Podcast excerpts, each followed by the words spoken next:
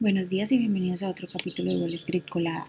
Hoy martes 21 de noviembre los futuros del Dow Jones bajaron un 0.1%, los futuros del S&P 500 bajaron un 0.1% y los futuros del Nasdaq bajaron un 0.1% también, mientras que los del petróleo estadounidense bajaron un 0.6% hasta los 77.39 dólares el barril y los del Bitcoin bajaron un 0.92%. En el calendario económico de hoy, a las 2 pm la Reserva Federal publicará las actas de su última reunión del Comité Federal del Mercado Abierto. En las noticias de hoy, bueno, los mercados siguen avanzando a un buen ritmo en lo que va de este mes. El Dow cerró el lunes 200 puntos al alza, mientras que el S&P 500 y el Nasdaq llevan cumpliendo 5 días de rachas alcistas. En otras noticias económicas, con el fin de impulsar la fabricación nacional, la India va a conceder subvenciones a 27 empresas tecnológicas, entre ellas Dell, que cotiza con el ticker DELL, y Hewlett Packard, que cotiza con el ticker HPQ, y también Lenovo, en el marco de un plan de incentivos vinculados a la producción de equipos informáticos. Se espera que estas empresas inviertan 360 millones en el país. La medida forma parte del impulso del primer ministro de la India para invertir y convertir a la compañía en un centro mundial de fabricación de alta tecnología. Por otra parte, las medidas regulatorias contra el mercado de las criptomonedas en Estados Unidos no está cerca de llegar a su fin y Kraken se convirtió en el último objetivo. La SEC acusó a la plataforma por presuntamente mezclar el dinero de los clientes con el suyo y operar como una bolsa de valores y no como un corredor de no registrados, lo que lo llevó a ganar cientos de millones de dólares ilegalmente, al menos desde septiembre del 2018. Estos cargos son muy similares a los que la SEC presentó contra Binance y Coinbase, que cotiza con el COIN, anteriormente.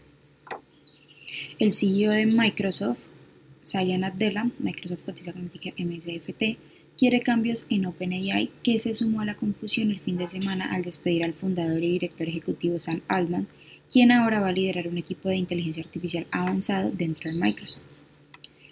Nvidia, que cotiza con el ticker NVDA, será hoy el centro de atención, pues el mercado se encuentra a la espera de sus resultados trimestrales que serán presentados al cierre del mercado.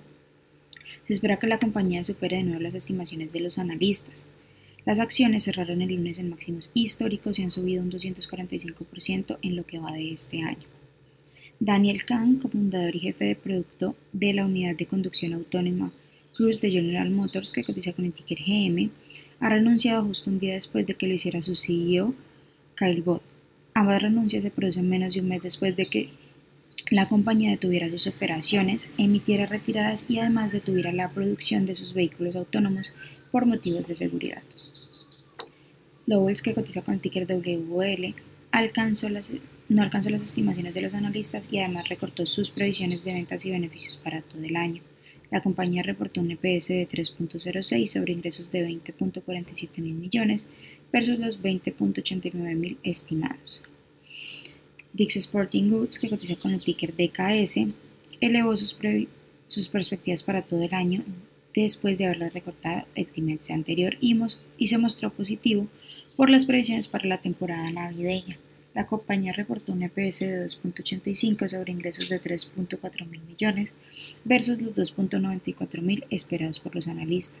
Las acciones subieron un 8% en el pre-market tras los anuncios. Las acciones que tenemos ahí con predicción bullish son LQ House, que cotiza con el ticker LQR y ha subido más de un 50%, Mountain Crest Accor, que cotiza con el ticker MCAF y ha subido más de un 42%, y también Reliance Global Group, que cotiza con el ticker RELI y ha subido más de un 32%, mientras que las acciones que tenemos con predicción bearish son Morphosis, que cotiza con el ticker MOR y ha bajado más de un 24%, Symbine Stillwater, que cotiza con el ticker SBSW y ha bajado más de un 23%, y también Nojin, que cotiza con el ticker NOGN y ha bajado más de un 19%. Esas son las noticias que tenemos para hoy antes de que abra el mercado. Les recuerdo como siempre que pueden encontrarnos en todas nuestras redes sociales como arroba Spanglish Trades y además de eso visitar también nuestra página www.spanglishtrades.com para que no se pierdan ninguna noticia ni actualización del mundo de la bolsa de valores, por supuesto como siempre en español. Muchas gracias por acompañarnos y por escucharnos. Los esperamos de nuevo mañana en otro capítulo de Wall Street Colada. Que tengan un feliz día.